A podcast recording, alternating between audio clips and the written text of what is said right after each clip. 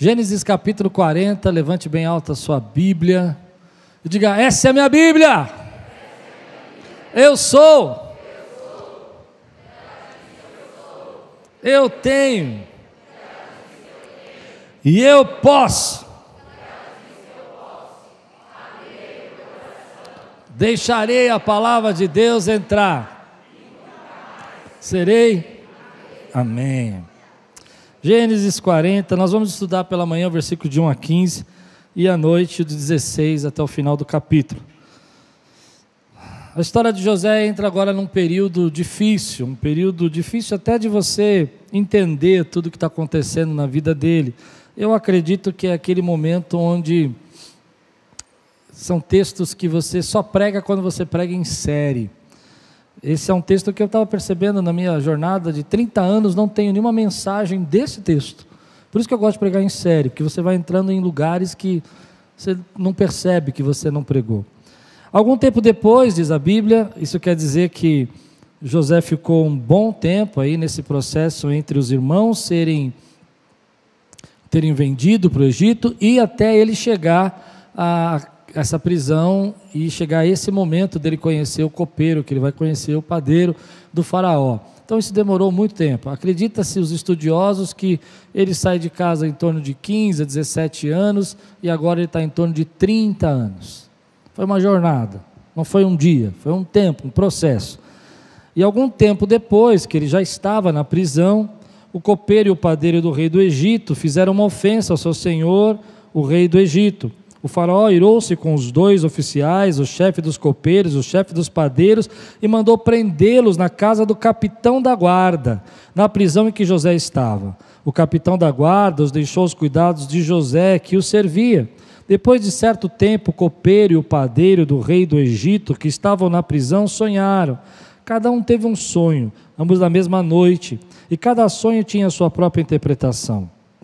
Quando José foi vê-los na manhã seguinte, notou que estavam abatidos. Por isso perguntou aos oficiais do Faraó, que também estavam presos na casa do seu senhor: Por que hoje vocês estão com semblante triste?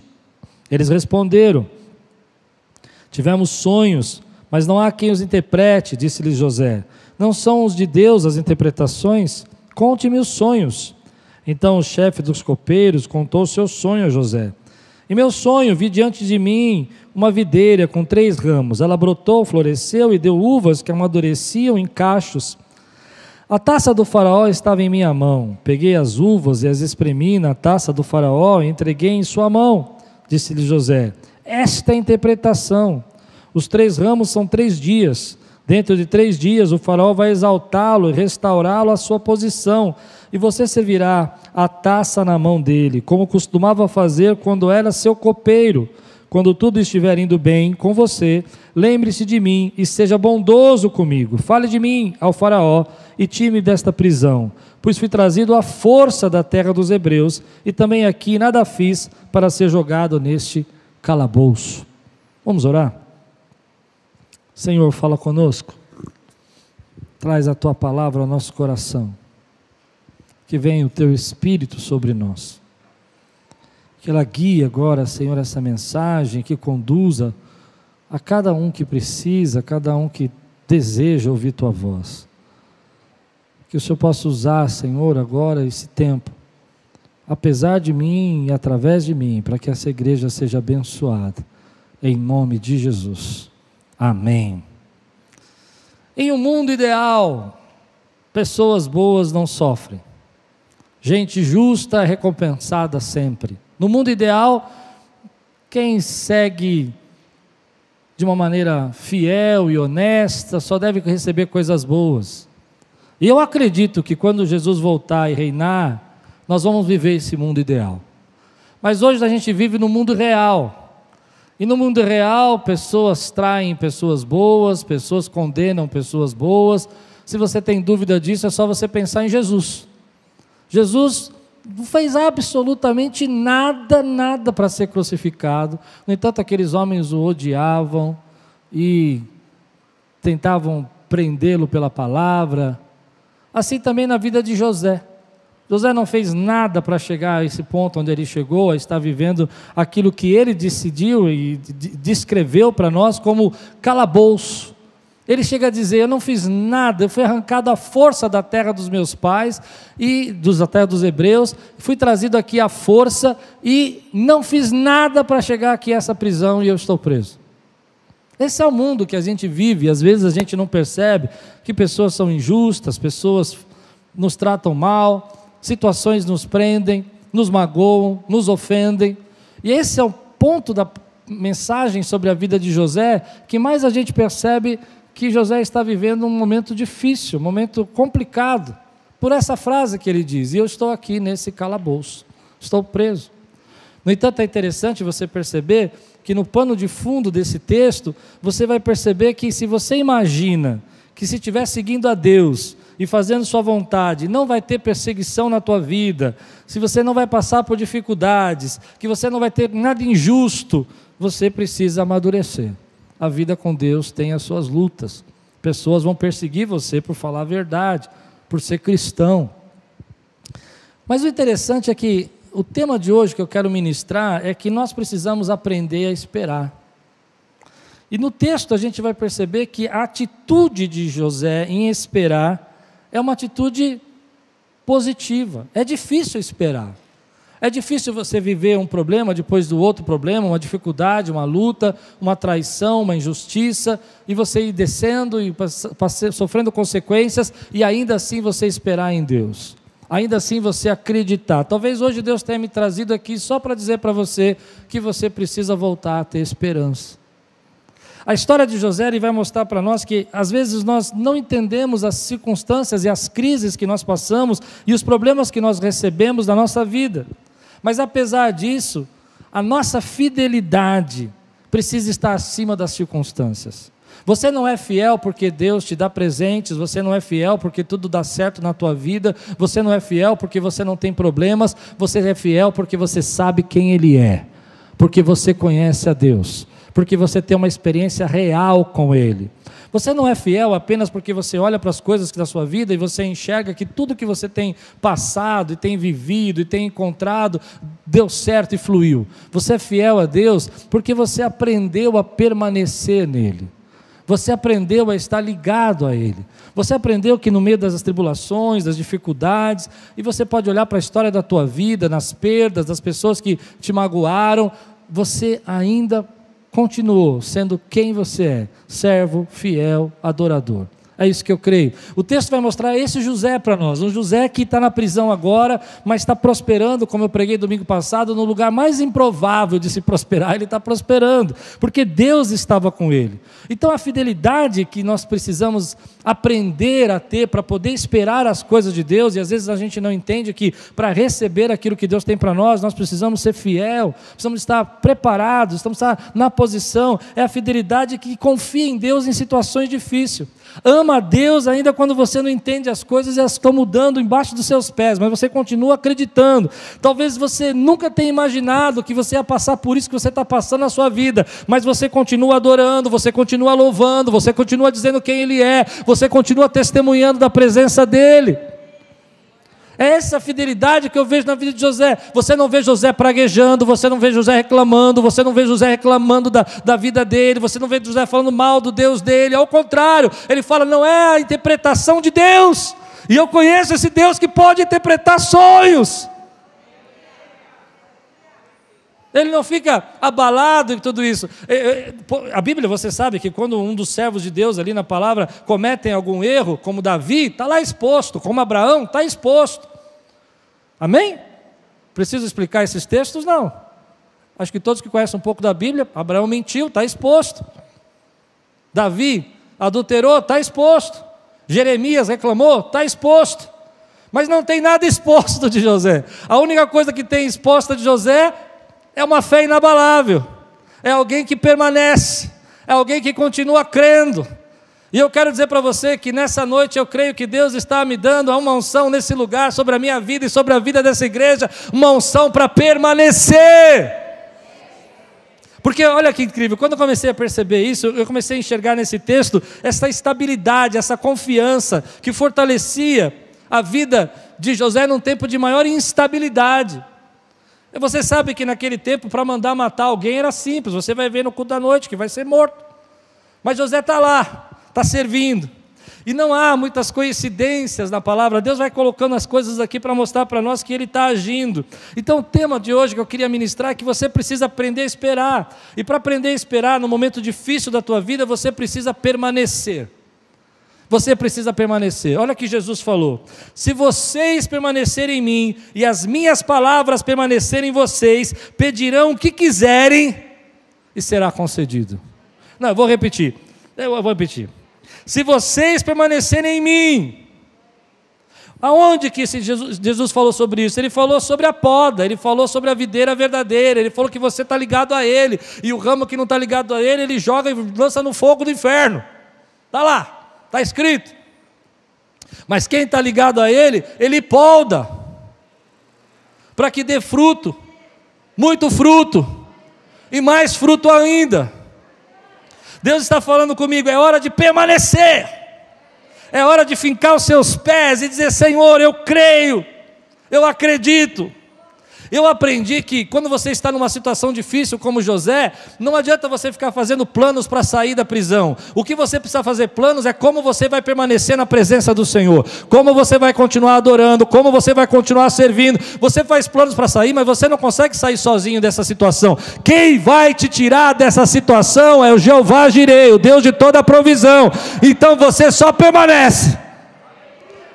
Eu aprendi a esperar as coisas de Deus permanecendo. Agora tem uma questão aqui, né? Que eu acho que a gente precisa conversar sobre isso hoje. Eu, como pastor, tenho que falar. O que é permanecer? Se eu pegar um jovem aqui até 22 anos de idade e perguntar o que é permanecer, ele vai falar uma coisa. Se eu pegar uma pessoa de 55 anos de idade para cima e perguntar o que é permanecer, ele vai falar outra coisa. Concorda comigo? Se eu pegar um jovem de 30 anos de idade e falar o que é permanecer, ele fala assim: eu não vou nem falar o que ele vai falar. Ele vai falar que permanecer é ficar na internet, assistindo o culto online. Estou permanecendo. O que é permanecer para você? Alguns deles vão dizer para nós que permanecer é, é ter Deus. Eu vou usar uma expressão, mas eu quero pegar os incrédulos agora, amém? Ter Deus metafisicamente, espiritualmente. Dá para entender o que eu estou dizendo ou não? Ficou esquisita essa frase? Eu permaneço numa região espiritual. Entende? Eu vejo muitas pessoas, às vezes eu vejo pessoas que estão afastadas do caminho do Senhor há 10 anos, e eu pergunto para ela, mas como está? Não, eu nunca deixei Jesus. E eu pergunto, como você nunca deixou Jesus? Ele, ele sempre esteve. Preste atenção, ele sempre esteve aqui. Não, que ele está aí, eu sei, ele está em todo lugar, ele é onipresente, ele é onipotente, ele é todo-poderoso. Eu quero saber se você permanece com ele. Então, vou dizer o que é permanecer. Permanecer, querido, é você estar buscando o Senhor, mesmo quando as lutas vêm, quando as dificuldades, você não para de adorar, você não para de orar, você não para de buscar, você não para de pregar, você não para de testemunhar quem Ele é. Você sai na rua e fala de Jesus, você vem na igreja e adora, você entrega teu dízimo e você não tem dinheiro para comprar o que quer, mas você permanece na presença dEle porque você sabe quem Ele é. Permanecer para mim, querido, não é ficar tomando água de coco enquanto os outros estão expulsando o demônio. Aliás, se fosse assim, se os apóstolos pensassem assim, os primeiros pais da fé pensassem assim, a igreja não tinha chegado até nós. Eles permaneceram na frente dos leões, eles permaneceram sendo devorados, eles permaneceram sendo vendo espólio da casa deles, mas eles não negaram ao Senhor e continuaram a testemunhar e disseram diante de pessoas poderosas: importa mais agradar a Deus do que aos homens. Isso é permanecer para mim, meu irmão. Permanecer é quando está tudo difícil e a pessoa fala: Você é crente? Eu sou crente. Ah, você crê? Creio. Você sabe quem ele é? Sei. Por que, que você crê? Porque ele me salvou.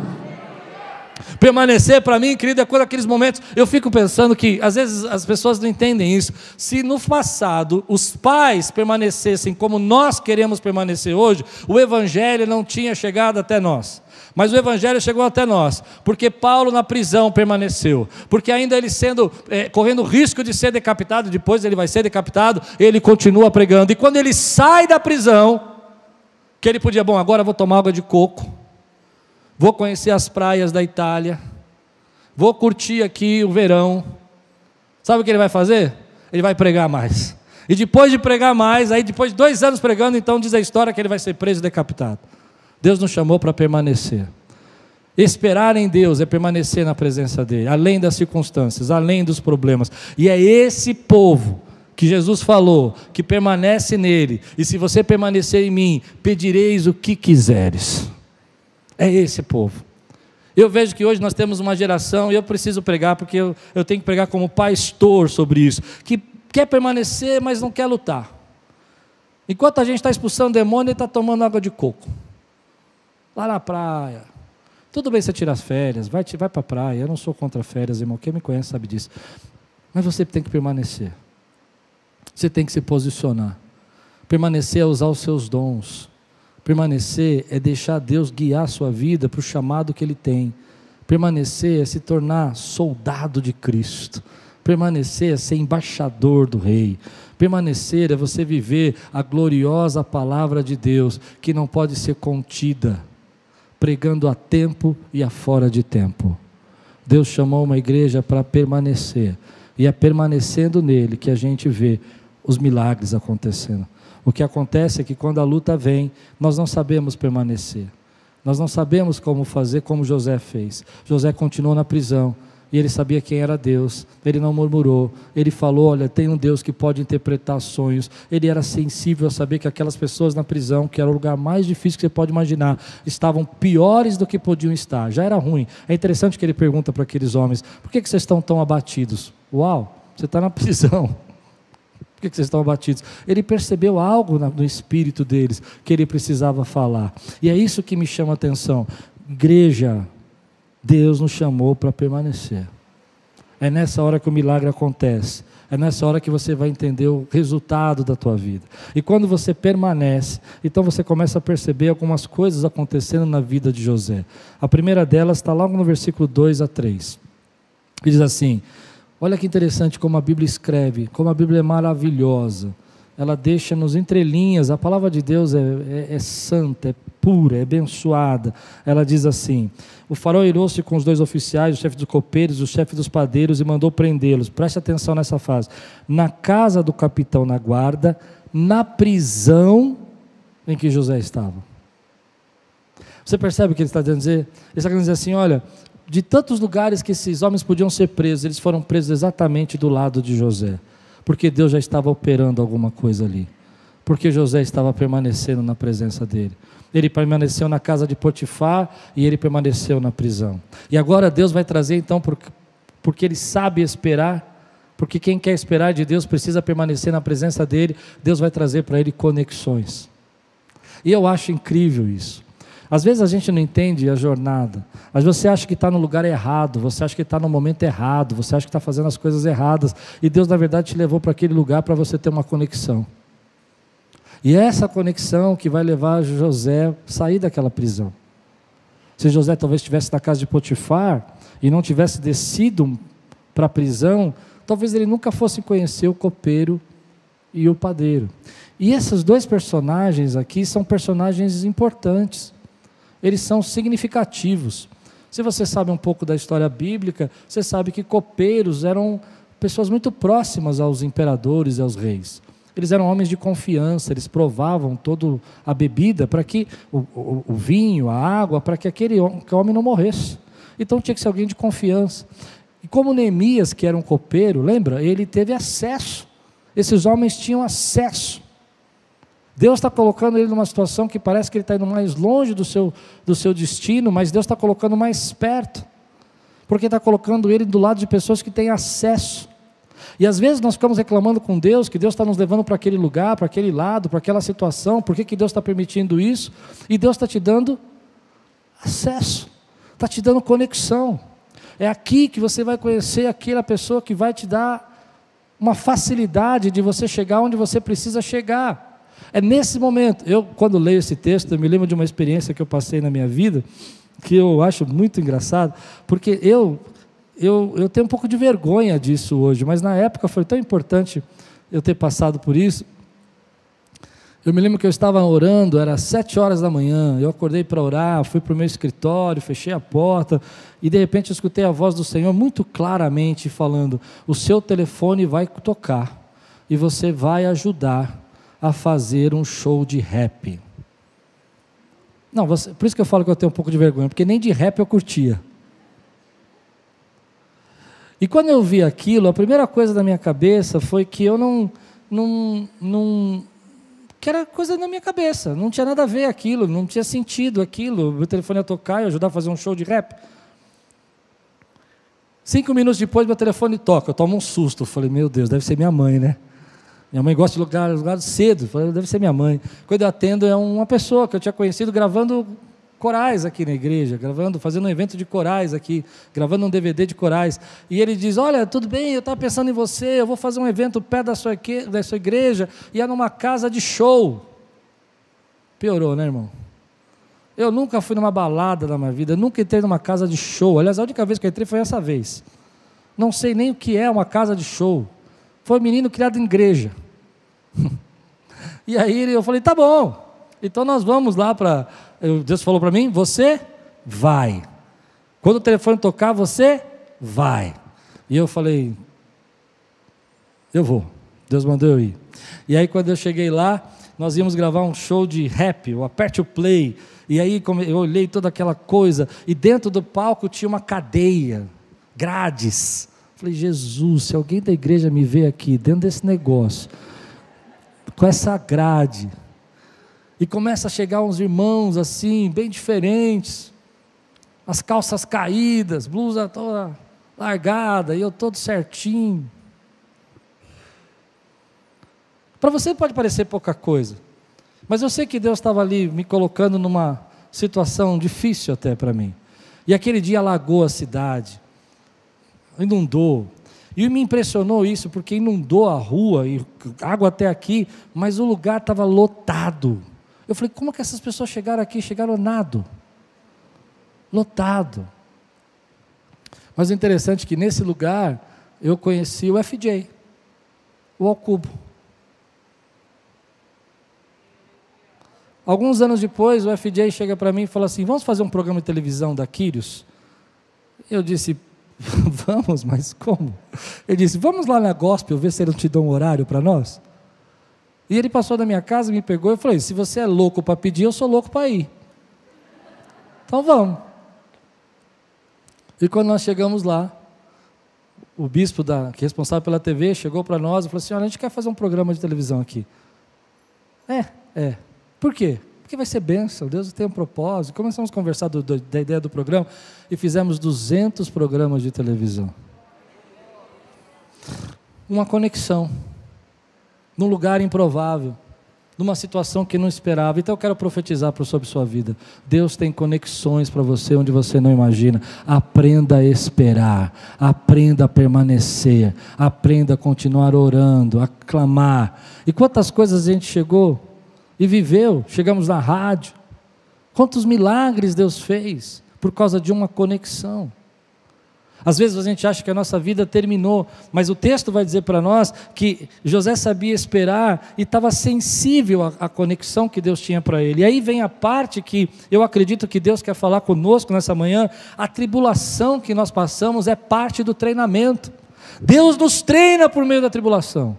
Deus nos prepara por meio da, da, tribulação. A tribulação é um lugar onde você está, às vezes, que Deus está te conduzindo ainda, e às vezes Ele não remove os obstáculos, Ele não tira os obstáculos, mas Ele usa os obstáculos para preparar você, para fazer o que Ele planejou. Deus continua conduzindo essa história, e você está no meio da tribulação e você não entende, mas todas as coisas servem para o plano de Deus, e é isso que a vida de José me ensina: todas as coisas servem para o plano de Deus quando você permanece nele, quando você continua com ele, quando você continua sensível à voz dele. Então, olho para trás, eu percebo que quando a gente está passando por a tribulação, nós não entendemos o porquê nós estamos passando por aquilo.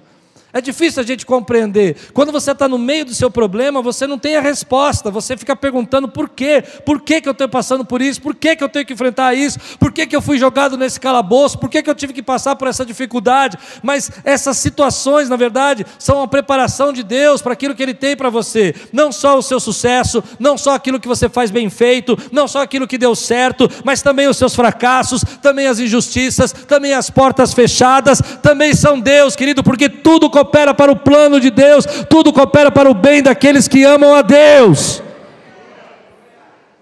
E é nessa hora que você então diz: Eu confio. Você levanta a tua mão e fala: Eu confio. Eu não sei porque eu estou passando por isso, mas eu confio. Eu não sei porque eu tenho que suportar isso, mas eu confio.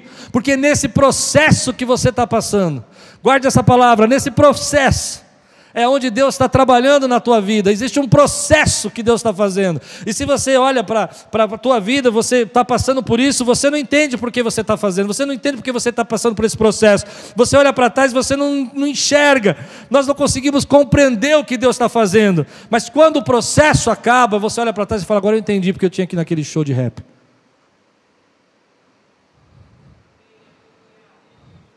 Quando eu abraço o Rogerinho aqui, agora eu entendi porque eu tinha que ir naquele show de rap. Mas na hora eu não entendi nada. Meu único medo é que os irmãos me achassem ali e falassem: Você está fazendo aqui? Tinha irmão da Quírios lá, viu? Pastor, você está aí? Eu falei: pss. Processo. Você só entende o processo quando você olha para trás. No processo, você fica perguntando e você fica tentando respostas e você não tem. O que você faz no processo é permanecer. Quando eu olho para trás, e eu já disse isso várias vezes, eu não creio que Deus queria o divórcio dos meus pais, eu não creio que Deus estava naquilo, eu acho que foi puro coração duro deles, mas Deus, na sua misericórdia, usou isso para o meu bem, para que o processo, para que o processo então eu olho para trás, às vezes eu subo aqui e Deus fala para mim: hoje você vai pregar para curar almas. E eu sei porque eu posso fazer isso, porque eu passei pelo processo. Porque eu sei o que eu vivi no meu processo. Mas eu me lembro quantas noites eu chorei, quantas vezes eu perguntei para Deus por que, que isso tinha que acontecer, e como foi difícil em alguns momentos da minha vida, e pode ser que seja difícil para você hoje. Escute o que eu vou dizer. Talvez hoje esteja sendo difícil permanecer, porque você não entende o processo. Porque você não conseguiu ver o final disso ainda. Eu me lembro que nessa fase, quando eu cheguei à adolescência, e o meu irmão então vai para Curitiba, e eu perco meu segundo pai no meu coração, entende isso? Eu começo a, a não permanecer. Porque eu começo a dizer: o que adiantou? Não é justo. O mundo não é justo. Não adianta nada ser bonzinho, ser servo do Senhor, buscar a presença de Deus. Não adianta nada isso. E esse é o momento onde que eu vou precisar aprender a esperar em Deus. Porque quem espera em Deus, querido, permanece. Quem espera em Deus, fica atento às conexões. E pessoas vão chegar na minha vida para me transformar o pastor que eu sou hoje.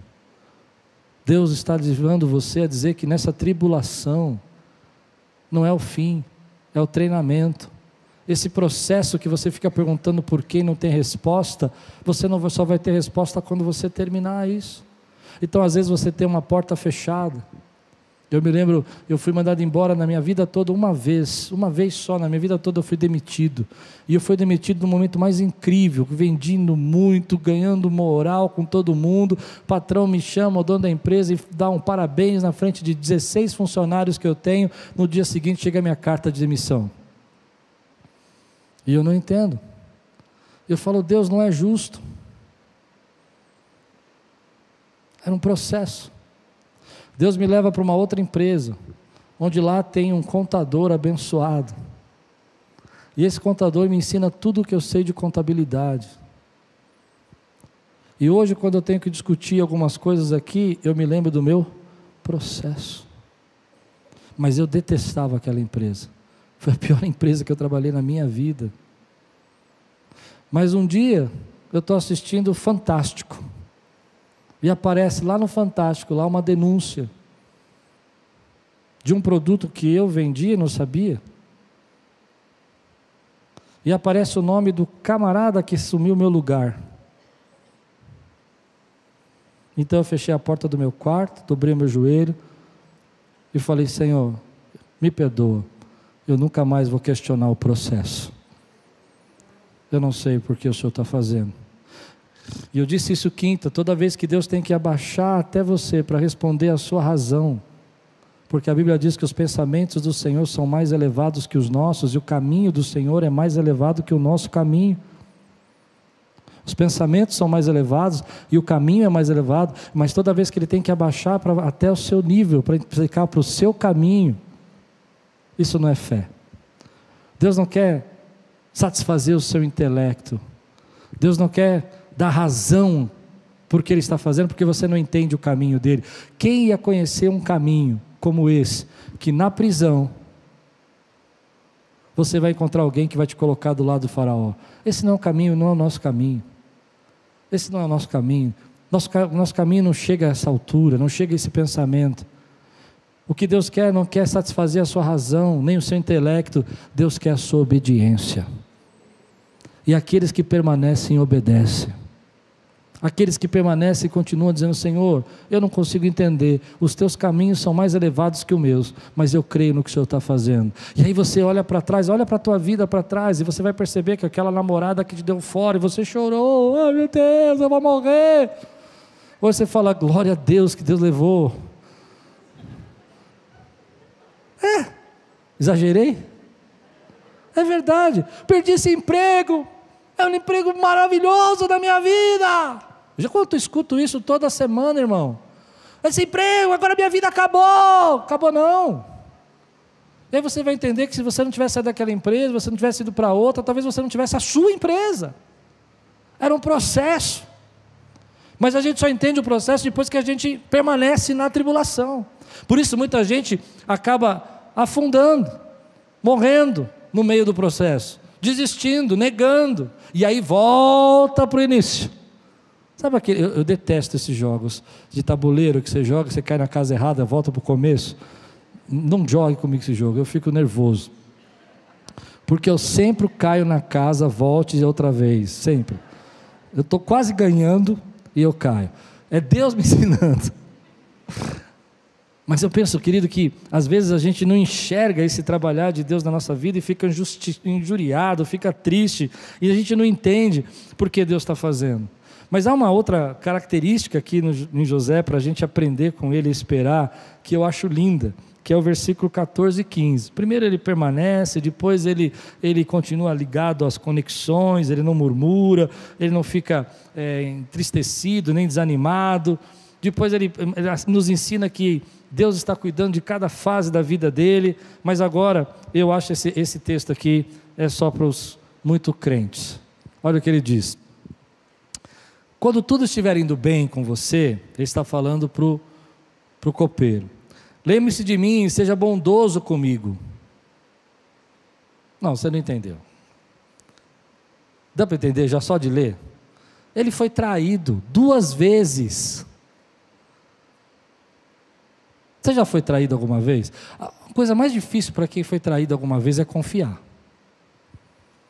Você quando é traído, você não, você fica azedo. Você fala: "Não, não, não. Se eu tivesse do lado dele, eu falo: "José, você não aprende, né? Deixa eu te explicar. Cadeia, faraó. Estrangeiro, faraó. Confiáveis, faraó. Você não tem confiáveis. Quem é que vai chegar diante de um faraó, vai falar de um estrangeiro que está preso numa prisão, que foi acusado de assédio, que nem a família gosta que vendeu? Você percebe? A alma desse jovem aqui é uma alma moldada pelo Espírito. Nós, por muito menos, já nos fecharíamos, assim, eu não acredito mais em nada.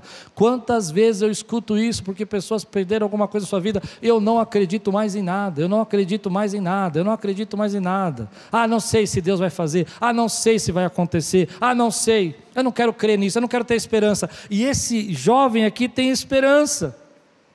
Ele vai dizer mais, ele vai dizer assim: é, fale de mim ao Faraó. Você sabe que daqui dois anos só o copeiro vai falar, mas o plano já está na cabeça dele. Ah, não. Ele já tem um plano, irmão. Ele está falando assim: olha, é o seguinte, você chega lá e fala bem de mim para o Faraó. E é exatamente o que vai acontecer, mas não agora. Porque não é o copeiro que vai falar em si, mas é toda uma situação que Deus vai preparar para que José seja chamado. Porque não é o copeiro que vai tirar José da prisão, é Deus que vai tirar José da prisão. Então o texto vai mostrar para nós que ele tem esperança, ele está alinhado com os planos de Deus, ele não parou de sonhar, e ele vai dizer: E tire-me desta prisão, pois fui trazido à força da terra dos hebreus, e também aqui não fiz nada para ser jogado nesse calabouço. Em outras palavras, José ainda tinha futuro. José ainda pensava no futuro. Estava bom, estava prosperando na prisão, não tinha mais ninguém perseguindo, mas ele sabia que ali não era o lugar dele. Ele sabia que ali não era o fim dele. E ele começa então a buscar isso. O processo que ele está passando é o processo de esperar o tempo, de, de espera, de posição, de caráter, de integridade, de permanecer nele, de ficar atento às conexões que Deus tem. É desse jeito que nós somos abençoados, meu irmão. Quando você está ali passando pela prova, dizendo assim: Senhor, eu estou aqui. Eu não sei porque o Senhor está fazendo, mas eu confio. As coisas não andaram bem, eu confio. Eu não entendo porque isso tinha que acontecer comigo, mas eu confio. Essa semana eu conversava com um pastor e ele me contava que uma igreja que, que amiga dele tinha 100 membros e depois da pandemia caiu para 60 membros. E na hora que ele falou isso, eu falei: Senhor, que coisa, né? Porque a Quírios, na verdade, na pandemia, ela cresceu quase 60%. E Deus me fez uma pergunta que eu vou fazer para você. Se tivesse caído 40%, você ainda continuava confiando em mim? Eu não recebo nada porque eu mereço. Nós recebemos pela graça de Deus. Você entende isso que eu quero dizer? E às vezes a gente não enxerga o que Deus está fazendo na nossa vida. Mas José está aqui esperando no futuro. Ele está dizendo: Deus, eu estou aqui. Esse é o meu treinamento. Essa é a minha escola. E eu sei que o Senhor tem algo maior para a minha vida e eu quero viver. Eu permaneço agora para receber aquilo que o Senhor tem para mim. Eu creio no Deus que está chamando uma geração, querido, para abalar, para falar do amor dele, para pregar, para evangelizar, para ir às ruas e salvar pessoas, a fazer o 2K, muitas almas serem salvas, mas é gente que não é que não é gente que não sofre, não é gente que não passa luta, não é gente que vai esperar o dia tá tudo bem, é gente que permanece. É gente que continua adorando a Deus. E por permanecer, Deus traz conexões. Por permanecer, Deus traz oportunidades. Por permanecer, todas as coisas é o agir de Deus na vida dessa pessoa. Traz esperança, recobra os sonhos, volta a sonhar, volta a acreditar, deixa de lado a amargura, deixa de lado a tristeza, deixa de lado esse sentimento de que isso não aconteceu na minha vida, então o que me vale é a minha vida? Deus te deu uma vida para você viver para a glória dele. A Bíblia diz que você não vive mais para você, você vive para a glória de Deus. Paulo disse: Não vivo mais eu, mas Cristo vive em mim. E a vida que eu vivo nessa carne, eu vivo para a glória de Deus. Esse é o chamado.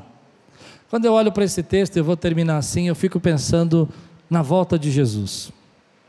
Eu sei, parece estranho, mas perceba comigo algumas similaridades. Nós vemos nessa vida é uma vida de injustiça.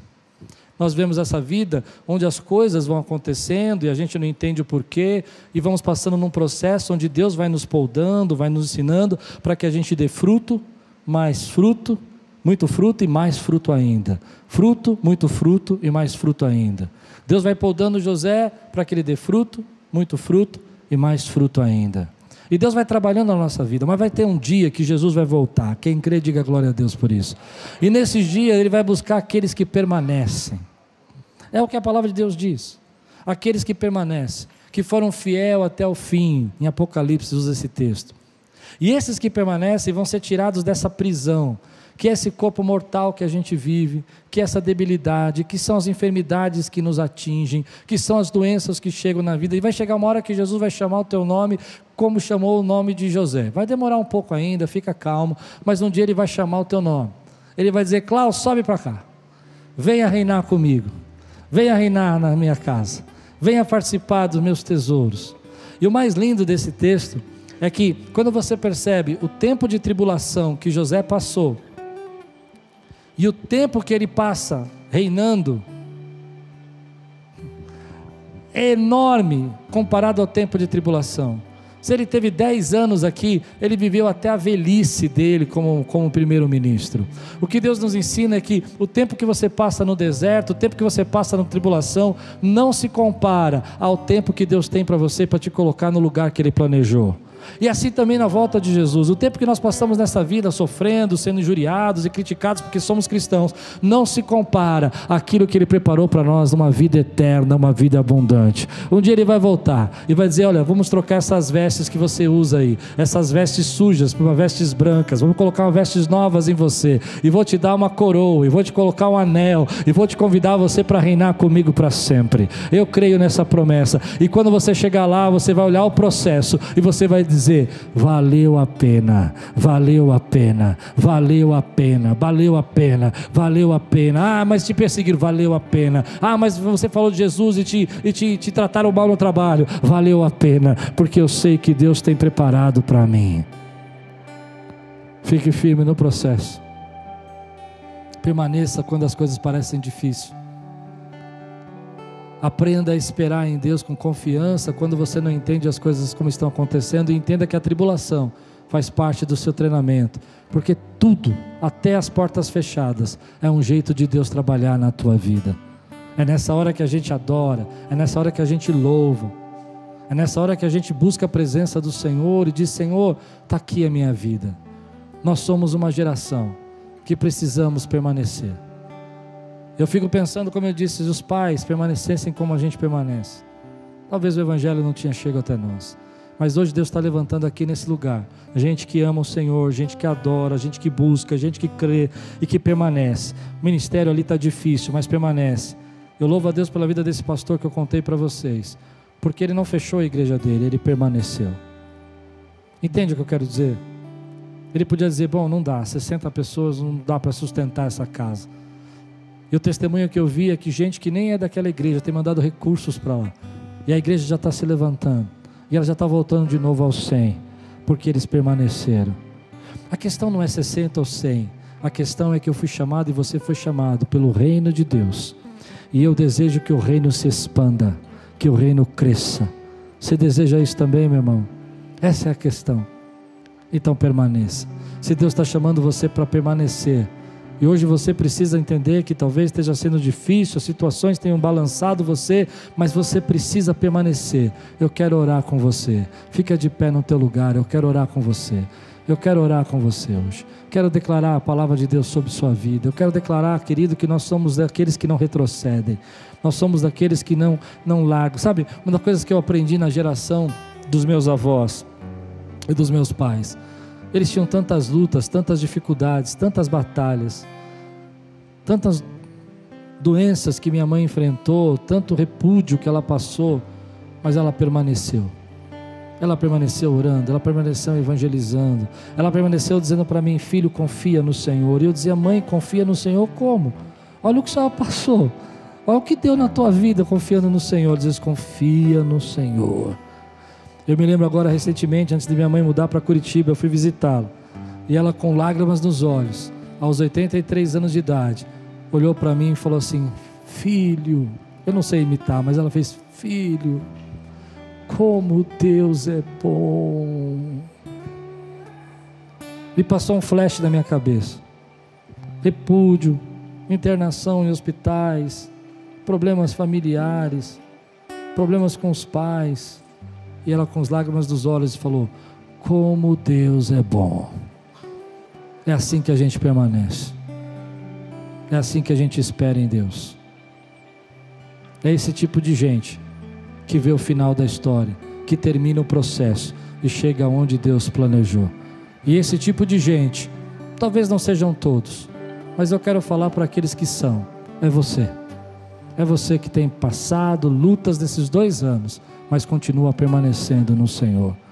É você que às vezes se pergunta: depois disso que aconteceu, tive que passar por isso, tive que passar por aquilo, tive que passar por essa enfermidade, tive que passar, depois de dois anos, ainda tive que perder o emprego. E Deus fala assim: e aí, você está comigo? E você diz: Senhor, eu sei que só o Senhor pode interpretar sonhos, eu sei quem tu és.